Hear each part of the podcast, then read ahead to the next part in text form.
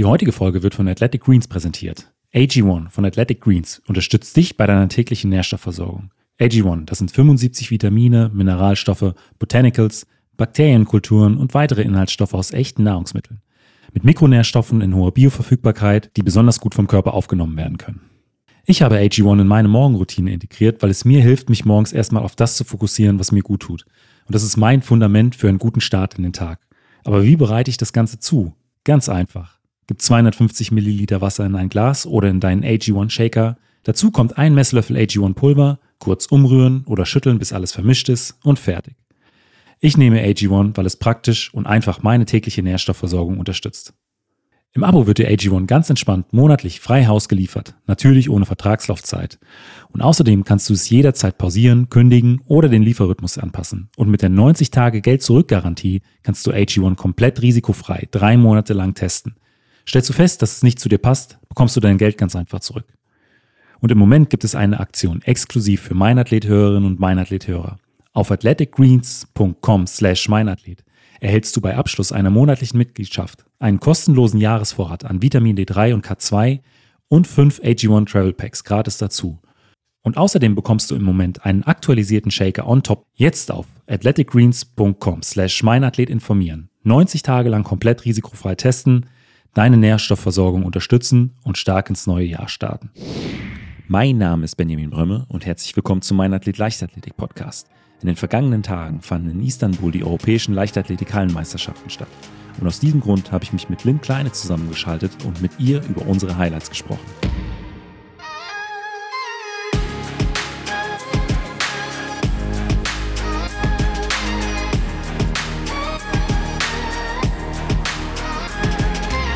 Mein Athlet, der Leichtathletik-Podcast aus Frankfurt am Main. Herzlich willkommen, Lynn. Hi Benny.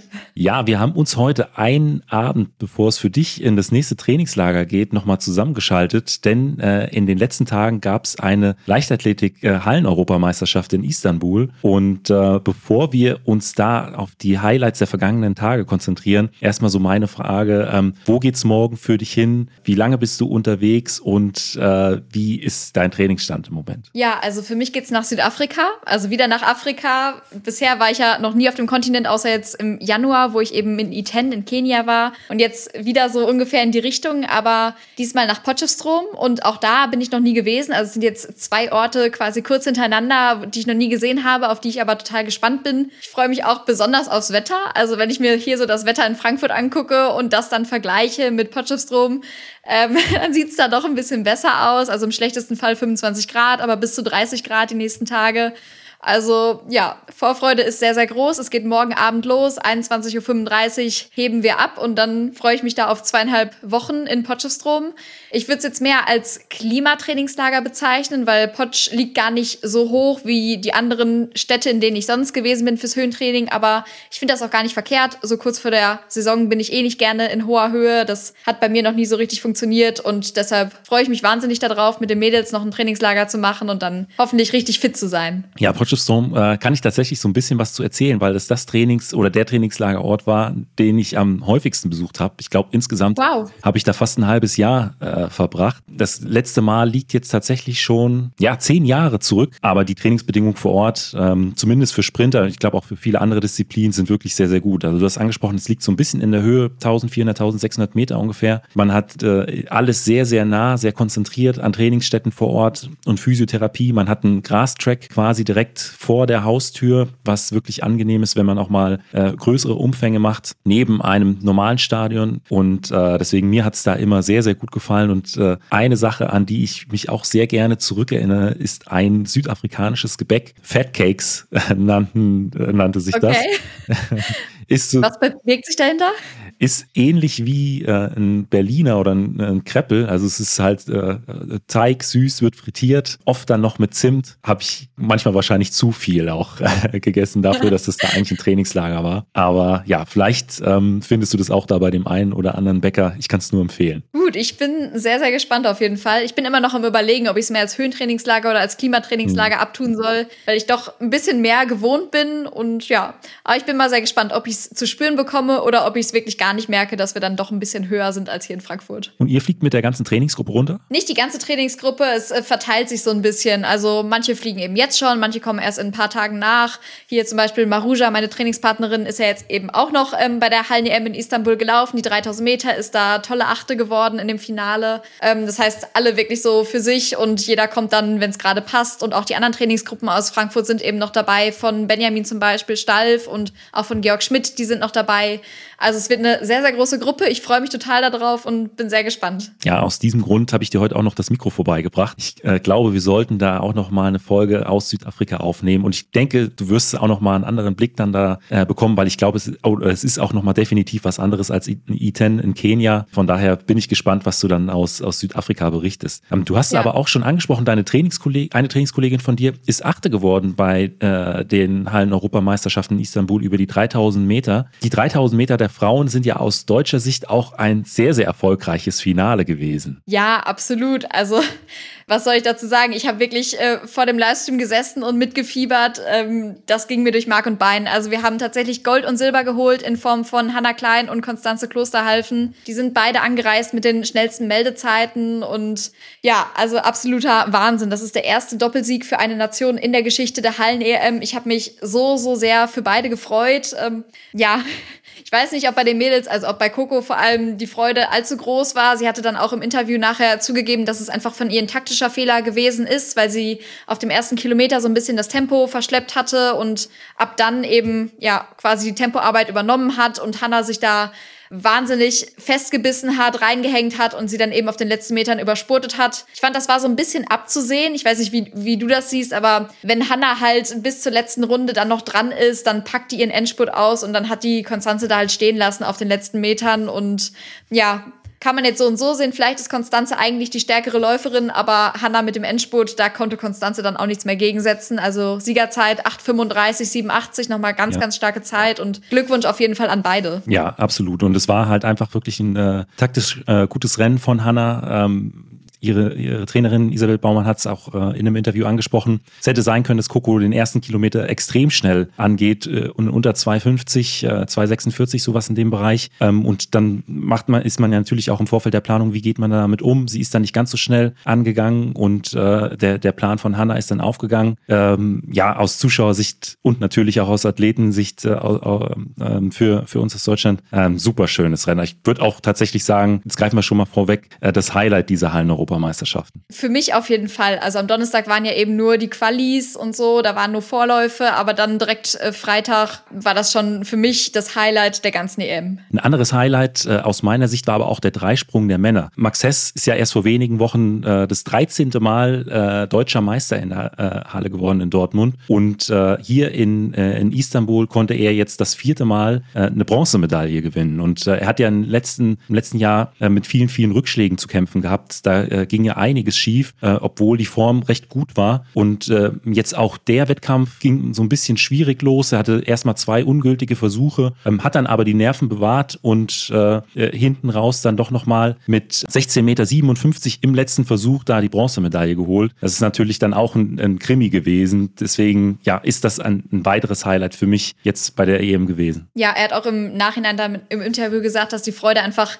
riesengroß ist, dass er die Hallensaison jetzt endlich mal durchziehen konnte, nachdem er eben so viele Sorgen hatte und Verletzungen hatte in den letzten Jahren. Und dass er gezeigt hat jetzt, okay, er hat das Potenzial, er musste sehr viel Risiko gehen, deshalb auch die ungültigen Sprünge, aber ja, trotzdem ist er wahnsinnig stolz, dann jetzt quasi das vierte Mal eben da eine Medaille gewinnen zu, zu können in Serie. Also nach Belgrad und Glasgow und Torun, jetzt eben in Istanbul nochmal die Bronzemedaille. Ich denke, das hat er sich mehr als verdient. Dann ging es weiter mit dem äh, Kugelstoßen der Frauen. Da war ja eine ehemalige äh, Siebenkämpferin äh, aus Deutschland mit am Start, Sarah Gambetta. Äh, magst du zu ihr was erzählen? Ja, genau. Sarah hat auch die Silbermedaille errungen, sage ich mal, im Kugelstoßen gestoßen. Ähm, hatte das ja schon angedeutet, so ein bisschen, dass sie in die internationale Spitze gehört ähm, mit ihrem achten Platz bei den Olympischen Spielen in Tokio. Und dann hat sie wirklich jetzt in Istanbul bei der Hallen-EM im fünften Versuch so richtig einen rausgehauen. Das war ein totaler Befreiungsschlag auch für sie, ähm, wie sie da mit Saisonbestleistung und 18,83 Meter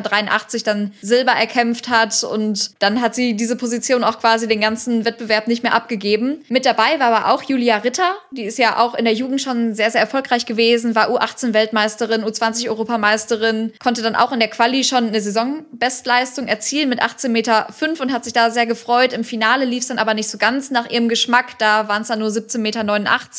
Das war der achte Platz. Ich denke, damit kann sie sich trotzdem sehr zufrieden geben, aber trotzdem ist da halt noch so ein bisschen Geduld gefragt. Das zeigt ja auch ganz gut das Beispiel dann von Sarah Gambetta, dass sich das einfach auszahlt, da lange dran zu bleiben und dann kommt da auch mit Sicherheit zu gegebener Zeit die Medaille dann international. Ja, ich, ich sehe es auch so. Ich glaube, da kann sie vollkommen zufrieden mit sein. Ich sag mal, 17 äh, Zentimeter, 16 Zentimeter weniger als äh, in der Qualifikation der EM. Das ist jetzt kein so großer Unterschied. Von daher diese, diese kleinen Schwankungen, die gibt es immer mal und da kann sie auch zuversichtlich in die Sommersaison dann steigen. Ja, ich finde es aber auch ganz spannend immer bei den technischen Disziplinen. Auch äh, Sarah Gambetta hat halt gesagt, sie hat vorher schon gemerkt, da geht heute was und dass sie sich das vorher schon zugetraut hat. Also die scheint da auch schon ein ganz gutes Gespür für zu haben, ähm, dass es gut werden kann an dem Wettkampftag. Und ja, dass es dann im fünften Versuch geklappt hat, hat sie auch einfach mega gefreut, weil sie hat selbst gesagt, das ist natürlich ein Traum von jeder Athletin, von jedem Athleten, irgendwie international eine Medaille auch zu sammeln. Der Jugendbereich ist immer schön und gut, aber gerade bei den Erwachsenen, wenn es dann richtig zählt und richtig hart ist, da muss man sich dann auch erstmal durchsetzen können. Und sie sagt, diese Entscheidung, also fürs Kugelstoßen gegen den Siebenkampf, ähm, das wurde jetzt endlich mal belohnt und da ist sie wahnsinnig stolz drauf. Das waren ja jetzt alles Entscheidungen vom äh, Freitag. Äh, deshalb würde ich mal schauen, äh, was stand denn am Samstag so an äh, besonderen Ergebnissen auf dem Plan?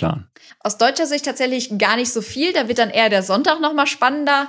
Aber wir hatten zum Beispiel das 400-Meter-Finale der Frauen, wo Femke Bohl logischerweise allen voran zum Titel gelaufen ist und da zum dritten Mal in dieser Saison unter 50 Sekunden geblieben ist. Also auch eine Wahnsinnsleistung. Bei den Männern ähm, war es dann logischerweise Carsten Warholm, der sich durchgesetzt hat, wo es aber hinten raus verdammt spannend geworden ist. Also der ist natürlich wie immer in jedem Rennen mit einem Affenzahn losgerannt, aber auf den letzten 50 Metern kam die Konkurrenz noch mal richtig angeflogen und dann äh, war der Titel zwischenzeitlich in Gefahr. Also ich habe dann echt so ein bisschen gebankt, ob er das ins Ziel bringt, aber er kann sich auch Europameister nun nennen und hat es dann auch irgendwie noch geschafft zu retten. Ja, bei den Finnern ist es halt immer so ein schmaler Grat. Äh, und manchmal, wenn man so, weiß ich nicht, vielleicht auch so ein bisschen überpaced, dann kann das hinten raus sehr, sehr schmerzhaft werden und das Rennen sehr lang werden. Aber er, er hat es dann ja doch noch ins Ziel gerettet, ist auch wieder ein Stück weit Wettkampferfahrung dann, dann für den Sommer. Da kann man solche Wettkämpfe dann natürlich, wenn man das Niveau hat wie er, dann vielleicht auch mal für so ja, taktische Versuche ausnutzen. Genau. Und dann ging es irgendwie schon am Sonntag weiter weiter. Ich habe die ganze Zeit davor gesessen und mitgefiebert und dachte mir schon zwischendurch, ah, es sieht irgendwie so aus, als ob das auf ganz schön viele Holzmedaillen hinausläuft. Und genauso war es dann auch irgendwie. Also es liefen sehr viele technische Disziplinen gleichzeitig, zum Beispiel der Stabhochsprung der Männer, der Hochsprung der Männer, aber auch der Weitsprung der Frauen und der Siebenkampf lief dann auch noch parallel. Ähm, ja, mir ist gleich, womit sollen wir anfangen? Ähm, nehmen wir den Stabhochsprung der Männer. Alles klar. Ähm, da war es so, dass wir ja äh, zwei Männer im Finale hatten, also einmal Bo Canalita Beere und auch Torben Blech. Bo hat leider keinen guten Tag erwischt, der hatte keinen gültigen Versuch über die 5,60 Meter, seine Einstiegshöhe, da hat es einfach nicht gepasst an dem Tag. Bei Torben lief es ähm, ganz anders. Der hat die 5,80 Meter tatsächlich im ersten Versuch genommen, äh, war damit sehr, sehr happy, weil bei der Hallen-EM jetzt niemand höher gekommen ist. Also das war letztendlich auch die Siegeshöhe und ausschließlich die Anzahl an Fehlversuchen hat dann über die Medaillenvergabe entschieden. Und ja, da musste er sich jetzt leider mit dem vierten Platz zufrieden geben, höhengleich mit allen anderen Medaillengewinnern, aber eben weil er dann ein oder zwei Fehlversuche mehr hatte als der Rest. Ähm, er sagt über sich selbst, das war ein bisschen dumm, dass er da zwei Fehlversuche sich geleistet hat, schon, schon früh im Wettkampf, ähm, weil bisher hat er in dieser Hallensaison immer alles im ersten genommen und äh, damit hätte er auch bei der Hallen-EM jetzt gewonnen. Nun ist er halt Vierter, muss sich damit zufrieden geben, aber er hat auf jeden Fall Bock auf den Sommer und sagt, da springt er nochmal höher. Ja, für alle, die äh, jetzt vielleicht nicht ganz um Stabhochsprung äh, drin sind ähm, und sich fragen, wie kann das sein? Äh, die äh, ist, ist die höchste Höhe mitgesprungen, ist dann nur Vierter geworden. Ähm, du hast es angesprochen, ähm, man steigt ja dann nicht direkt mit 5,80 Meter ein, sondern davor waren 5,60, vielleicht 5,65 äh, und im Bereich dieser Höhen hatte er dann tatsächlich mehr Fehlversuche als, als die Konkurrenz. Ähm, aber nichtsdestotrotz auch da ähm, die Formkurve äh, für ihn seit, seit einigen Wochen, seit einigen Monaten zeigt immer weiter nach oben und auch da der, der Fokus in der Leichtathletik liegt ja am Ende des Tages dann, dann doch auf der Sommersaison, ähm, sind das auch für ihn sehr, sehr gute Vorzeichen. Definitiv. Und dann kommen wir zum Siebenkampf, wo ich persönlich, das war quasi so mein zweites Highlight irgendwie an dem Wochenende. Ich weiß nicht, was deins wäre, aber da bin ich auch total mitgegangen. Da hatten wir nämlich drei Athleten mit dabei. Einmal Manuel Eitel, auch Kai Katzmirik und Tim Nowak.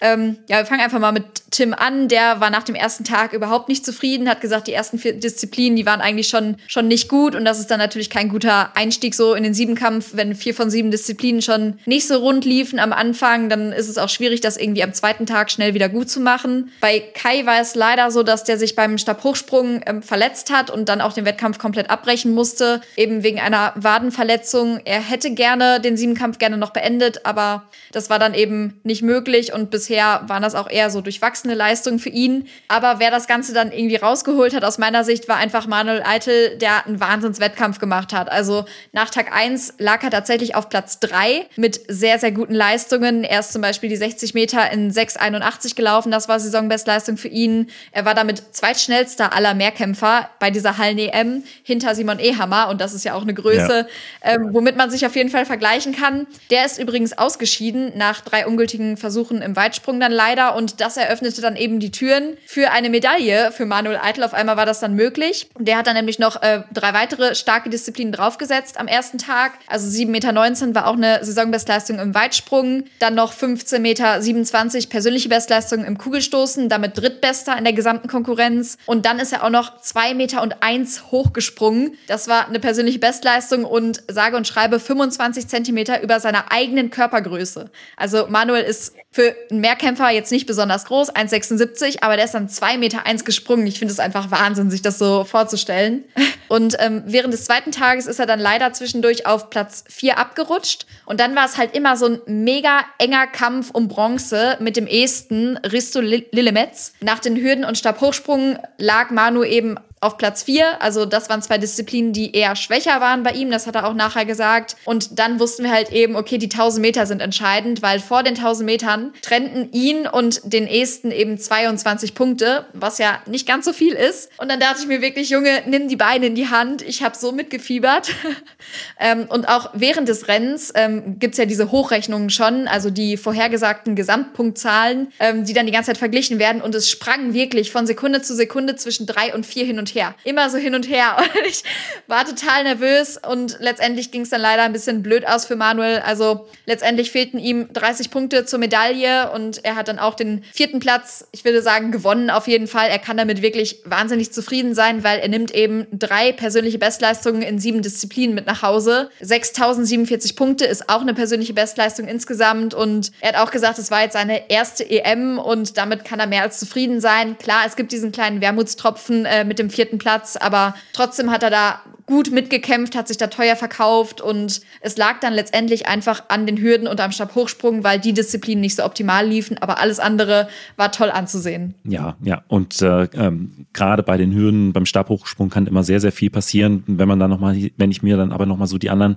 Einzelleistungen raussuche, du hast gesagt über die 60 Meter 681, ähm, wenn man das mal hochrechnet in der äh, über die 100 Meter ist da auf jeden Fall auch eine äh, 1050er, äh, 1040er Zeit möglich äh, im Freiluftbereich und eben auch die äh, 2 Meter eins bei, bei seiner Körpergröße ist natürlich auch sehr, sehr beeindruckend. Also ähm, da kann er auch mit dem vierten Platz äh, sehr, sehr zufrieden sein ich glaube auch gerade bei so einer ersten Hallen-Europameisterschaft ähm, spielt ja auch der Kopf immer eine große Rolle. Ähm, das sind schon neue Eindrücke, das sind andere Abläufe als bei ähm, nationalen Wettkämpfen oder bei Europameisterschaften, Weltmeisterschaften im Jugend- oder Juniorenbereich. Und von daher, ähm, ja, es ist auch, ähm, würde ich sagen, äh, nicht äh, schade, dass es kein äh, dritter Platz geworden ist, sondern schön, dass es äh, er den, äh, Platz vier geholt hat. Genau, so würde ich es auch ausdrücken. Er hatte ja auch eine verdammt schwierige Saison im letzten Jahr, konnte sich dann nach ganz ganz langen Problemen zwar zum deutschen Mehrkampfmeister küren, aber trotzdem, glaube ich, hatte der auch verdammt viele Tiefphasen im letzten Jahr und deshalb finde ich das einfach nur mehr als verdient an der Stelle. Ja, ja.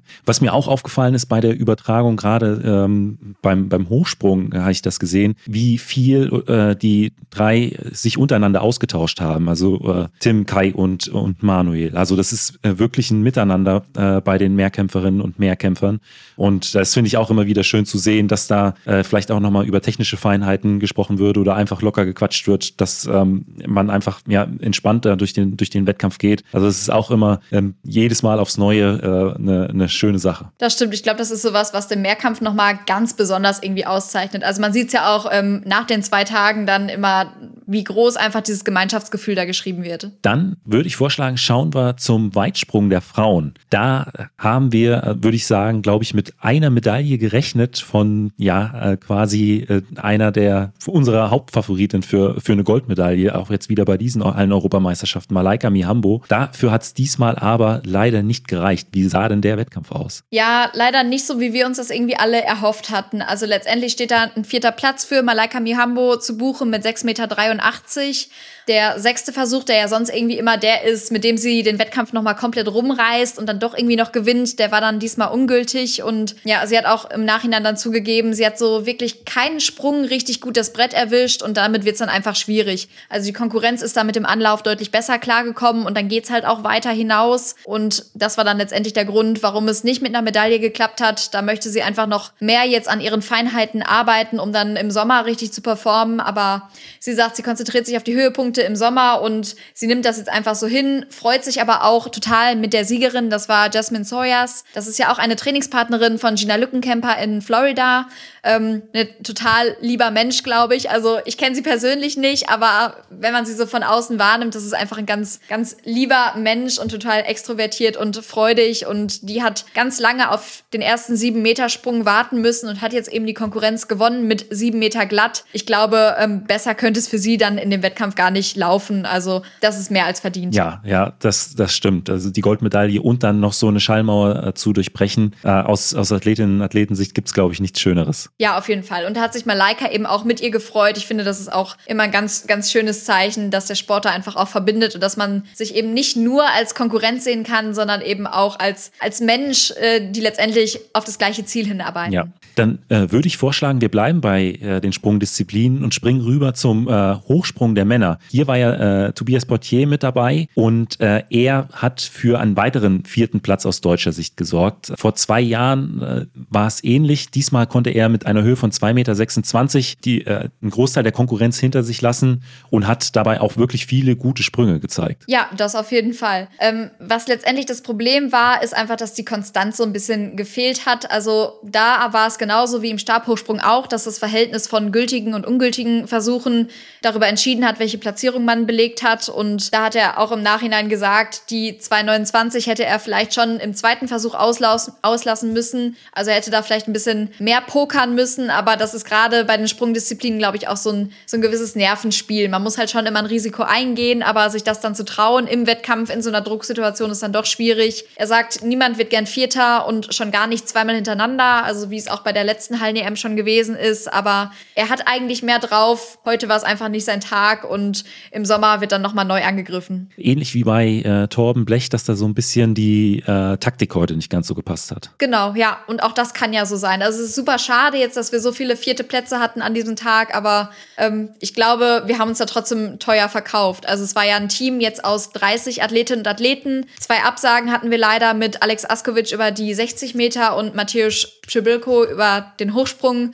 Ähm, Wäre natürlich schön, wenn die beiden noch dabei gewesen wären. Vielleicht hätten wir da auch noch mal mehr Chancen gehabt, aber trotzdem hat sich dieses kleine Team dann, glaube ich, ganz gut geschlagen. Äh, eine Starterin, die sich auch sehr gut geschlagen hat, war die 800 Meter Läuferin Maitje Kohlberg. Ja, definitiv. Die ist einfach drei 800 Meter Rennen in diesen vier Tagen gelaufen, was ich erstmal schon so ähm, wahnsinnig spannend finde und da total viel Respekt vor habe. Von den drei Rennen waren auch noch zwei in persönlicher Bestleistung. Also sie hat sich tatsächlich von dem Vorlauf übers Halbfinale bis ins Finale vorgekämpft und damit ist für sie auch einfach schon ein Traum in Erfüllung gegangen. Also da in einem Finale von Hallen-Europameisterschaften zu stehen, das war für sie einfach schon ähm, quasi das i-Tüpfelchen von der ganzen Hallensaison. Ähm, Im Finale lief lief es dann einfach nicht mehr ganz so rund für sie. Da ist sie Achte geworden und auch noch mal ein bisschen langsamer gewesen. Aber ich glaube, das spielt einfach gar keine Rolle. Ja. Ähm, für sie ist dann Traum in Erfüllung gegangen. Die war so glücklich jetzt mit dieser Hallen-EM und ich finde es einfach mehr als verdient. Wir erinnern uns ähm, ans Wochenende davor, wo sie bei den deutschen Hallenmeisterschaften eben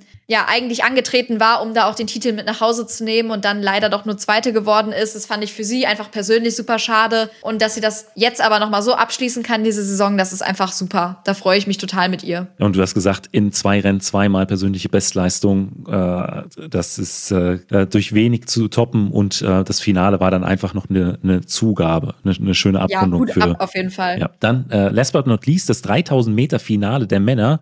Ähm, da gab es nämlich auch ein deutsches deutschen Starter und einen äh, international sehr, sehr bekannten Starter. Ja, genau. Wir sprechen natürlich von Jakob Ingebrigtsen, der mal wieder das Doppelgold da sich geschnappt hat. Also nach dem EM-Titel über die 1500 Meter hat er dann auch noch die 3000 Meter gewonnen, ist dann also letztendlich ähm, 9000 Meter bei dieser Hallen-EM gelaufen in diesem Stadion. Äh, Finde ich auch Wahnsinn. Also er musste natürlich durch alle Läufe durch, durch alle Vorläufe und dann die Finals, ähm, hat das aber wie immer sehr souverän gemacht und an seinen Fersen hing dann tatsächlich Sam Parsons, ähm, der sich auch souverän fürs Finale qualifiziert hat über die 3000 Meter. Dort hat er einen tollen siebten Platz belegt mit 7,48,01 und konnte leider nicht so ganz dieser Tempoverschärfung folgen, die dann Jakob Ingebrigtsen vorgegeben hat. Da konnte er den Anschluss einfach nicht mehr halten, aber trotzdem hat er da aus meiner Sicht ein tolles Rennen gemacht, hat sich da gut verkauft. Und für wen ich mich persönlich einfach noch gefreut habe, war dann Adel Michal, der den Vizetitel geholt hat. Der lebt ja auch zusammen mit seiner Frau in der Türkei und ähm, die ist übrigens das 3000 Meter Finale der Frauen gelaufen und ich glaube, es für ihn, war für ihn einfach Gold wert. Also der hat sich so wahnsinnig gefreut dann im Ziel, der hat sich da wirklich an Ingebrigtsen rangehangen und ich dachte noch, okay, vielleicht geht da sogar noch was nach vorne, weil der so gut aussah. Ähm, also für ihn ein total gelungenes Heimspiel und ich finde ihn persönlich auch wahnsinnig sympathisch. Das war einfach ein tolles Wochenende. Ja, Lynn, wir haben uns ja jetzt äh, äh eine ganze Weile über unsere Highlights der zurückliegenden Hallen-Europameisterschaften in Istanbul unterhalten. An diesem Wochenende, aber auch schon äh, am Wochenende zuvor, ist aber auch im Straßenlauf beziehungsweise über die Langstrecke aus deutscher Sicht so einiges passiert. Letzte Woche erst Amanal Petros, äh, 10.000 Meter auf der Straße, äh, hat einen 30 Jahre alten deutschen Rekord gebrochen. Er ist da sieben, nach 27 Minuten und 32 Sekunden ins Ziel gekommen. Jetzt an diesem Wochenende äh, war äh, Nils Vogt auf der Bahn tatsächlich auch noch mal zwei Sekunden schneller als Amanal. Was äh, kannst du denn von diesem Rennen berichten? Ja, absoluter Wahnsinn. Also Nils ist damit einfach Vierter der ewigen deutschen Bestenliste geworden in 27:30:01. Mega Rennen und ich denke, jetzt ist offiziell auch der deutsche Rekord da von Dieter Baumann in Gefahr, also auch auf der Bahn. Ähm, auch zu Amanal, das fand ich auch einfach Wahnsinn. Der hat jetzt drei deutsche Rekorde inne, also nicht nur über den Marathon, wo er ja zwei Stunden sechs gelaufen ist und den Halbmarathon mit 60:09, sondern eben auch über die 10 Kilometer Straße. Ich finde, das ist einfach auch eine wahnsinnige Konstanz und da kann man es dann auch ein bisschen, ja, besser nachvollziehen, weil das ist dann eben nicht so eine Eintagsfliege, sage ich mal, sondern das sind sehr viele Rennen und das hat er immer wieder unter Beweis gestellt. Ich habe ihn ja jetzt auch in Kenia, in Iten dann trainieren sehen und so. Das ist einfach wahnsinnig authentisch und das ist ein lockerer, lustiger Typ und ja. finde ich dann einfach total cool und dann kann ich ihm das auch total gönnen. Und ähm, wen wir nicht übergehen sollten, ist Johannes Motschmann, der eben auch in Tokio ähm, den Marathon gelaufen ist, äh, da auch, glaube ich, ganz zufrieden mit war. Er musste ja seinen Marathonstart noch mal ein bisschen verschieben, weil er leider noch ein bisschen krank geworden ist äh, nach Kenia und dann so ein bisschen kurzfristige Planänderungen vornehmen musste und dann in Tokio an den Start gegangen ist. Ähm, und wen wir auch nicht übergehen sollten, das war dann Aaron Bienenfeld, der im gleichen Rennen unterwegs war wie Nils Vogt übrigens. Ähm, ist da auch ein tolles Rennen gelaufen für ihn mit einer 27,55,96 und damit 18. der ewigen deutschen Bestenliste. Also da ging auch abseits der Hallen-EM ähm, total die Post ab. Ähm, jetzt für mich aus äh, Sprintersicht ist es noch nicht ganz so äh, schlüssig, das musst du mir noch mal erklären. Amanal ist ja 27,32 gelaufen, hat den deutschen Rekord gebrochen. Nils ist jetzt Vierter mit äh, 27 30 01. Ähm, wo sind so die größten Unterschiede zwischen den Rennen auf der Bahn und denen auf der Straße? Ich glaube, es ist wahnsinnig typabhängig. Also klar, auf der Bahn ähm, läuft man halt die 25 Runden und hat dabei eben Spikes an. In der Regel sagt man ja, gut, in Spikes ist man eben schneller, man ähm, hat einfach mehr Griff auf der Bahn. Aber ich glaube, es ist wahnsinnig typabhängig, ob man lieber Straße oder lieber Bahn läuft und ähm, wie man da von den Spikes profitiert oder eben auch nicht. Also ja, das hängt, glaube ich, ähm, sehr von dem Läufer oder der Läuferin auch ab. Und ja, das zeigen die Jungs ja auch immer wieder, dass es für beides eben Spezialisten gibt, ähm, die vielleicht das eine besser können als das andere. Weil äh, für mich, äh, wenn ich mir das vorstelle, so viele Runden auf der Bahn, äh, für den Kopf ist das nochmal eine andere Herausforderung, als wenn man da eine, eine, eine Strecke hat, wo man äh, durch eine Stadt oder ähm, einer bestimmt nicht so über so viele Runden immer wieder das Gleiche sieht. Kann ich total gut nachvollziehen. Also geht mir auch so, dass es auch eine Sache, die man dann einfach trainieren muss, diese Monotonie und dass man das dann irgendwie aushält, die 25 Runden und sich da vor allem äh, Zwischenschritte setzt, Zwischenziele und dann sich das Rennen ganz gut aufteilt. Hast du, äh, was favorisierst du? Ah, ich bin jetzt ähm, ja in der letzten Saison wahnsinnig gut auf der Straße gelaufen, deshalb finde ich, die Straße reizt mich schon. Ich glaube auch, dass ich ein Typ bin, der sehr gut auf die Straße einfach anspricht und ähm, auch von den Schuhen da sehr profitiert. Also ich denke, dass ich vom Schritt her schon auf die Straße gehöre, wird aber jetzt natürlich erstmal die nächsten Saisons schon noch auf der Bahn bleiben und das dann mal immer wieder so auch mit einbauen. Also das ist ja gerade der Vorteil, den wir auf der Langstrecke haben. Wir können nach einer Sommersaison, die wir auf der Bahn gelaufen sind, dann gut im Herbst oder auch im Frühjahr ähm, auf der Straße auch laufen. Das schließt sich ja nicht aus. Das ist sogar für das Grundlagentraining super förderlich und ähm, ich mag die Mischung aus beidem auf jeden Fall. Dann in diesem Sinne wünsche ich dir erstmal ein schönes Trainingslager. Wir hören uns dann wahrscheinlich das nächste Mal, wenn du in Potschestrom in der Höhe bist. Musst mir dabei auch berichten, was es da alles so beim Bäcker gibt und äh, dann erstmal einen schönen Abend. Danke, wünsche ich dir auch. Bis dann. Falls dir die Folge gefallen hat, gib mir doch einfach eine Bewertung bei Spotify oder Apple Podcast. Außerdem freue ich mich sehr über dein Feedback per E-Mail oder auch auf Instagram. Vielen Dank und bis zum nächsten Mal.